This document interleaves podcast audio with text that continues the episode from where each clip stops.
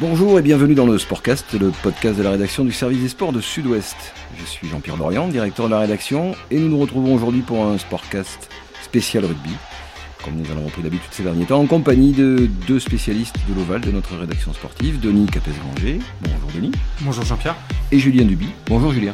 Bonjour. Alors messieurs, au lendemain de cette nouvelle belle victoire du 15 de France à la fin du tournoi, la France termine deuxième et la seule question qui, qui se pose finalement, parce que tout le monde a le, le même horizon dans la ligne de mire, c'est ce 15 de France est-il ou non sur la bonne orbite et le favori pour euh, le titre mondial dans, quelques mois, au mois de septembre, Denis?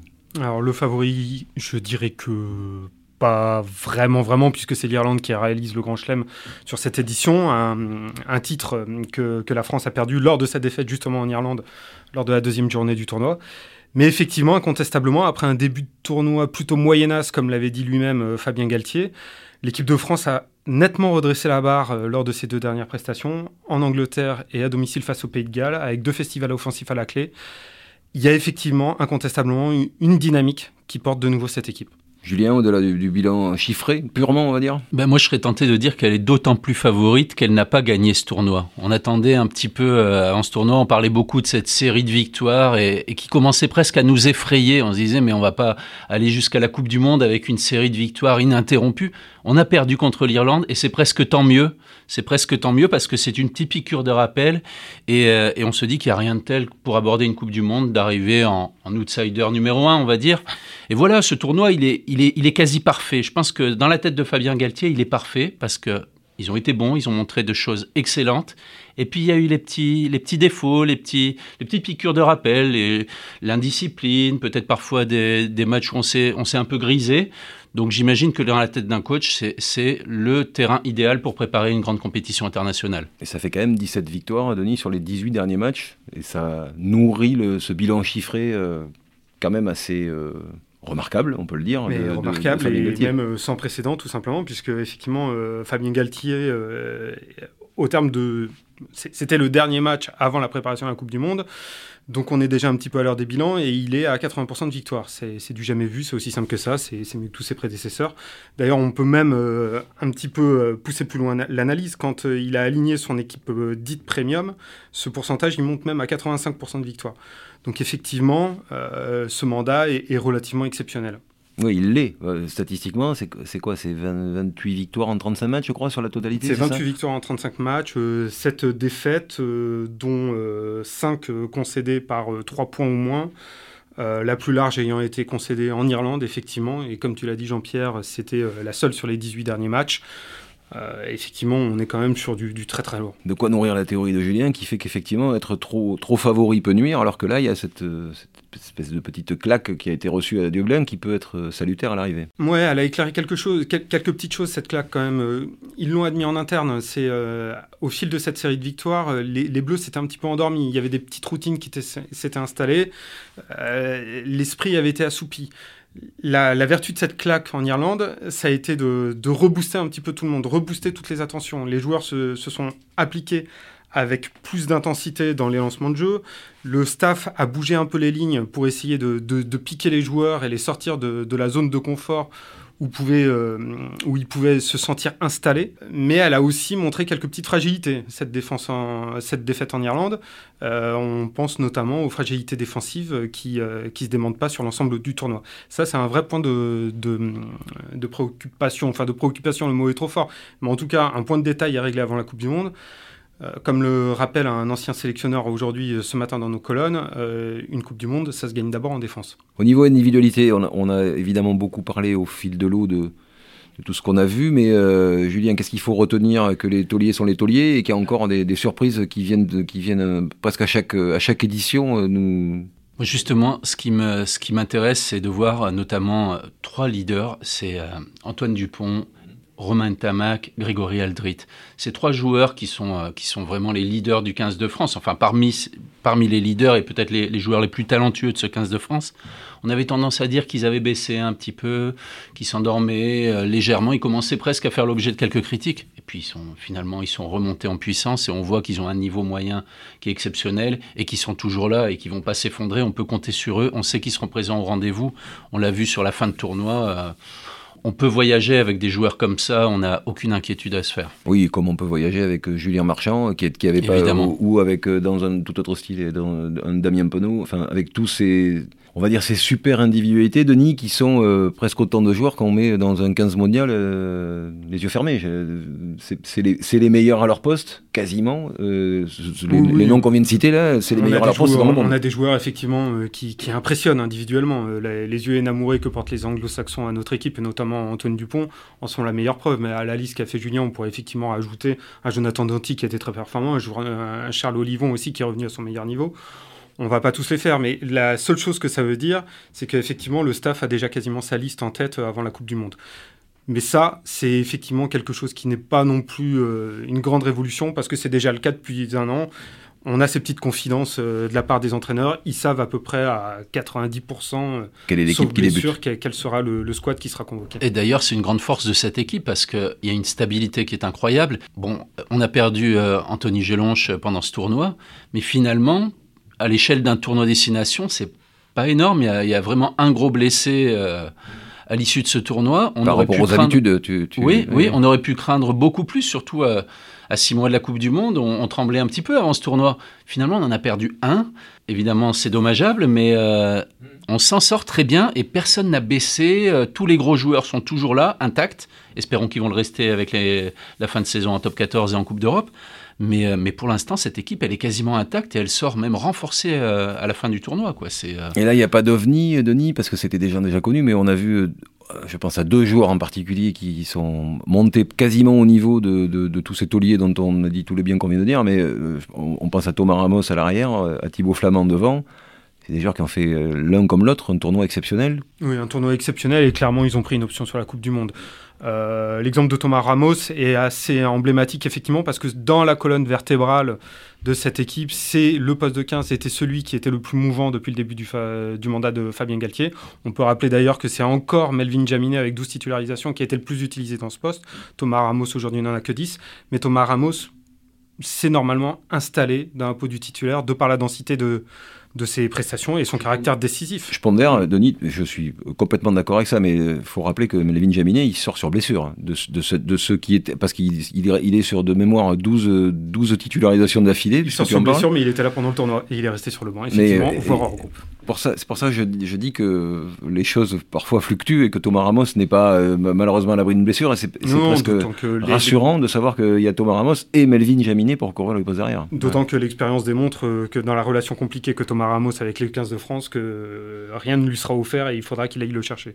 Quant à Thibaut Flamand, comme tu le disais Jean-Pierre, il a commencé lui en équipe de France à l'automne 2021.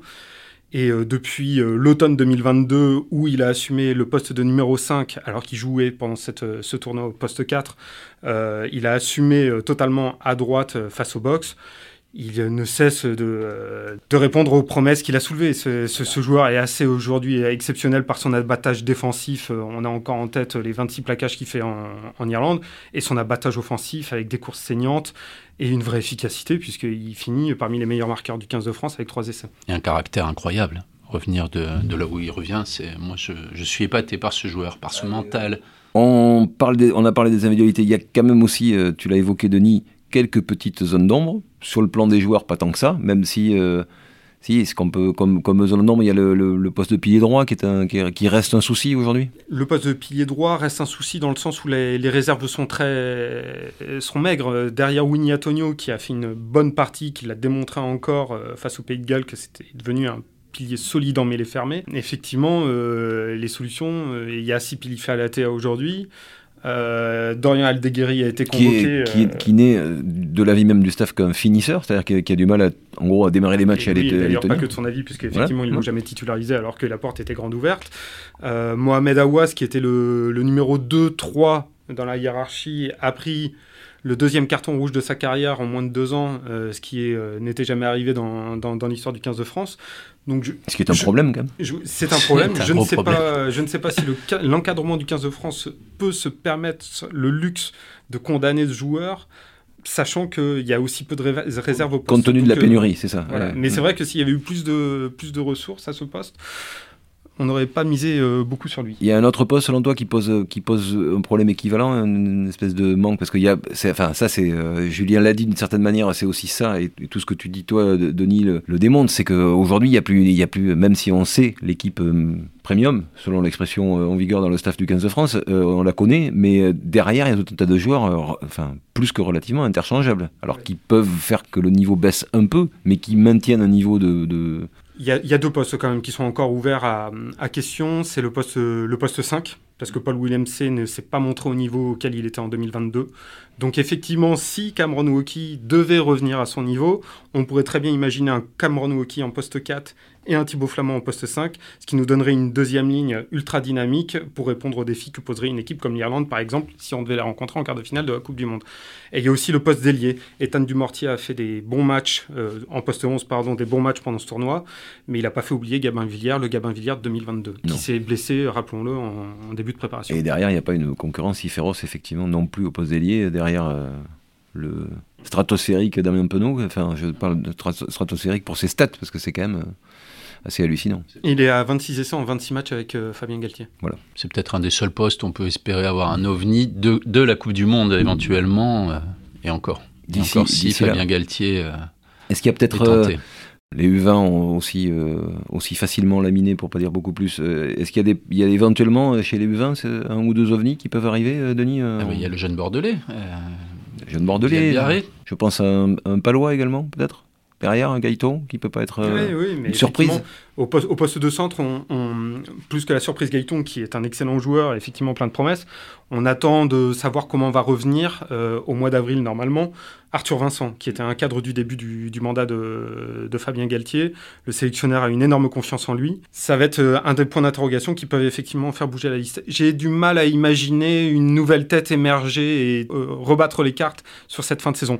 Mais effectivement, il y a, du potentiel dans, le réservoir français. En tout cas, ça ressemble pas à Fabien Galtier de nous, comment dire, de, de trouver quelqu'un dans un 15 de départ, peut-être dans un effectif plus général pour la Coupe du Monde. Pourquoi pas mais dans son 15 de départ, euh, j'ai du mal à imaginer un nouveau. La surprise dont je parlais, elle pouvait venir dans le groupe. Je pense que le 15 de départ, il y a relativement peu de suspense. Après, évidemment, euh, en attendant, parce que la saison est longue, on va en parler un peu, il y a quand même un peu un top 14 à terminer.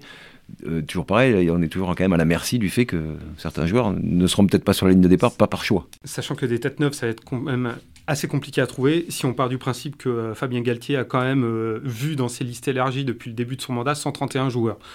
Donc il a quand même foré le, vivier français. Hein. Voilà, le 132e est peut-être pas sur le point d'émerger. On a, on a à peu près. Le 132e, il y a une grosse cote, c'est si jamais l'administration française va ah vite et euh, octroie la, nationalité euh, française rapidement à Méafou et que les conseils de ce même joueur euh, trouvent un moyen pour contourner la réglementation de World Rugby et rend éligible Méafou, Emmanuel Méafou, le deuxième ligne du Stade toulousain. C'est éventuellement le 132e. Euh, Sachant qu'il a déjà été convoqué, même en n'étant pas sélectionnable. il n'est toujours pas éligible. Mais oui, est-ce qui réglerait la question du poste 5 Parce que là, pour la peine, euh, c'est un monstre à ce poste-là. On se dit deux mots, parce qu'on a parlé évidemment un petit peu. Euh, on a parlé oui, de l'Irlande, mais aujourd'hui, sur la ligne de départ du, du, du, mondial, il y a donc il y a l'Irlande, il y a la France, il y a les autres. C'est quoi le, la hiérarchie, entre guillemets? Il y a l'Irlande, effectivement, et la France. Euh, numéro 1 numéro 2 mondiaux, ce qui est une première. Donc, euh, de l'hémisphère nord, tout à fait, Jean-Pierre. Après, c'est difficile d'écarter l'Afrique du Sud. Hein. On l'a vu à Marseille quand ils sont venus. Ils vont défendre leur titre en France. Ils ont les bases solides euh, qui, généralement, font la réussite sur ce genre de compétition. Là, tu es mieux placé que moi pour en témoigner. la Nouvelle-Zélande, on les dit en crise, on aimerait bien vivre les mêmes, mêmes crises qu'eux, hein, reconnaissons-le. Donc, euh, je suis sceptique face à cette crise, moi aussi. Voilà, euh, je pense que le 8 septembre, euh, pour le match d'ouverture face à la France, il y a un sacré choc qui s'attend, qui, nous attend, et je ne suis pas convaincu que le match soit gagné d'avance. Oui, d'accord. Julien Disons que le, danger qui, guette finalement les Français, c'est que les autres nations n'auront peut-être pas le top 14 à, à, jouer pendant, pendant les six mois qui viennent et vont pouvoir peut-être se, se, préparer plus tranquillement, entre guillemets, hein, bien sûr. Mais, euh, mais voilà pourquoi, notamment les nations de l'hémisphère sud, je me méfie un petit peu effectivement de leur retour. On peut peut-être quand même écarter les Anglais? Moi, je suis même pas sûr. Allez, Allez, on les écarte. N'oublions pas, n'oublions pas, si c'est pour le plaisir, c'est pas pareil. Mais n'oublions pas qu'ils sont, euh, qu'ils sont plutôt dans la bonne moitié du, de, de ce de, du tableau de cette Coupe du Monde, où, euh, dans, parce que nous, on, on parle beaucoup de la France. Euh, hein, voilà. C'est vrai qu'on leur, on leur a peut-être rendu un bon service finalement avec cette petite correction. Et les Irlandais, dont on ne cesse d'imaginer, on n'a peut-être pas tort, mais n'oublions pas, Denis, je parle sous haut contrôle, mais ils sont dans une poule où les Irlandais, c'est pas gagné d'avance parce qu'ils ils vont devoir se cogner euh, l'Afrique du Sud et accessoirement l'Écosse qui a réalisé quand même un autre tournoi très enthousiasmant. Il y en a un de ces trois qui ne se qualifiera pas dans cette poule. Donc euh, voilà, c'est peut-être pas le, le, le, sort des Français n'est pas très enviable de jouer les Néo-Zélandais en ouverture, mais et tout ça est dans la même euh, moitié de tableau. Donc de toute façon, l'Irlande a toujours pris l'habitude de se prendre les pieds dans le tapis à la Coupe du Monde. Hein. Il faut il faut garder ses bonnes habitudes. On est bien d'accord. Qu'est-ce qu'on se dit sur le, programme et on conclut là-dessus? C'est quoi le les rendez-vous euh, à ne pas manquer, Denis, d'ici le début de la préparation, les matchs amicaux, tout ça c'est fixé, calé à peu près, les lignes sont encore mouvantes, mais euh, le 21 juin, euh, la liste des 42 joueurs convoqués à la préparation bah, de la Coupe du Monde sera dévoilée. il y aura quatre matchs amicaux, différents stages, pardon, bien évidemment, au mois de juillet. L'équipe de France va d'ailleurs passer dans les Landes au mois d'août. Ils n'y passeront que trois semaines au lieu des cinq prévus à envisager au début. Euh, il y aura quatre matchs euh, de préparation, une double confrontation face à l'Écosse, euh, un match de prépa face, à, face aux Fidji et un dernier match face à l'Australie à Paris à 15 jours du coup d'envoi de la Coupe du Monde. C'est la première fois qu'ils joueront quatre matchs de préparation d'ailleurs, je me fie à toi, mais il me semble. je confirme. Et la liste, quant à elle, définitive des 33 joueurs sera dévoilée le 21 août. Ok, bon, mais on, a, on est prêt d'ici là, on n'a pas fini de parler de rugby. Julien l'a dit, il y aura les top 14 et beaucoup d'aventures qui attendent nos internationaux. Voilà pour cet épilogue du tournoi 2023 et on se retrouve très vite pour un nouveau podcast. Merci, merci. Salut Jean-Pierre. À bientôt. À bientôt.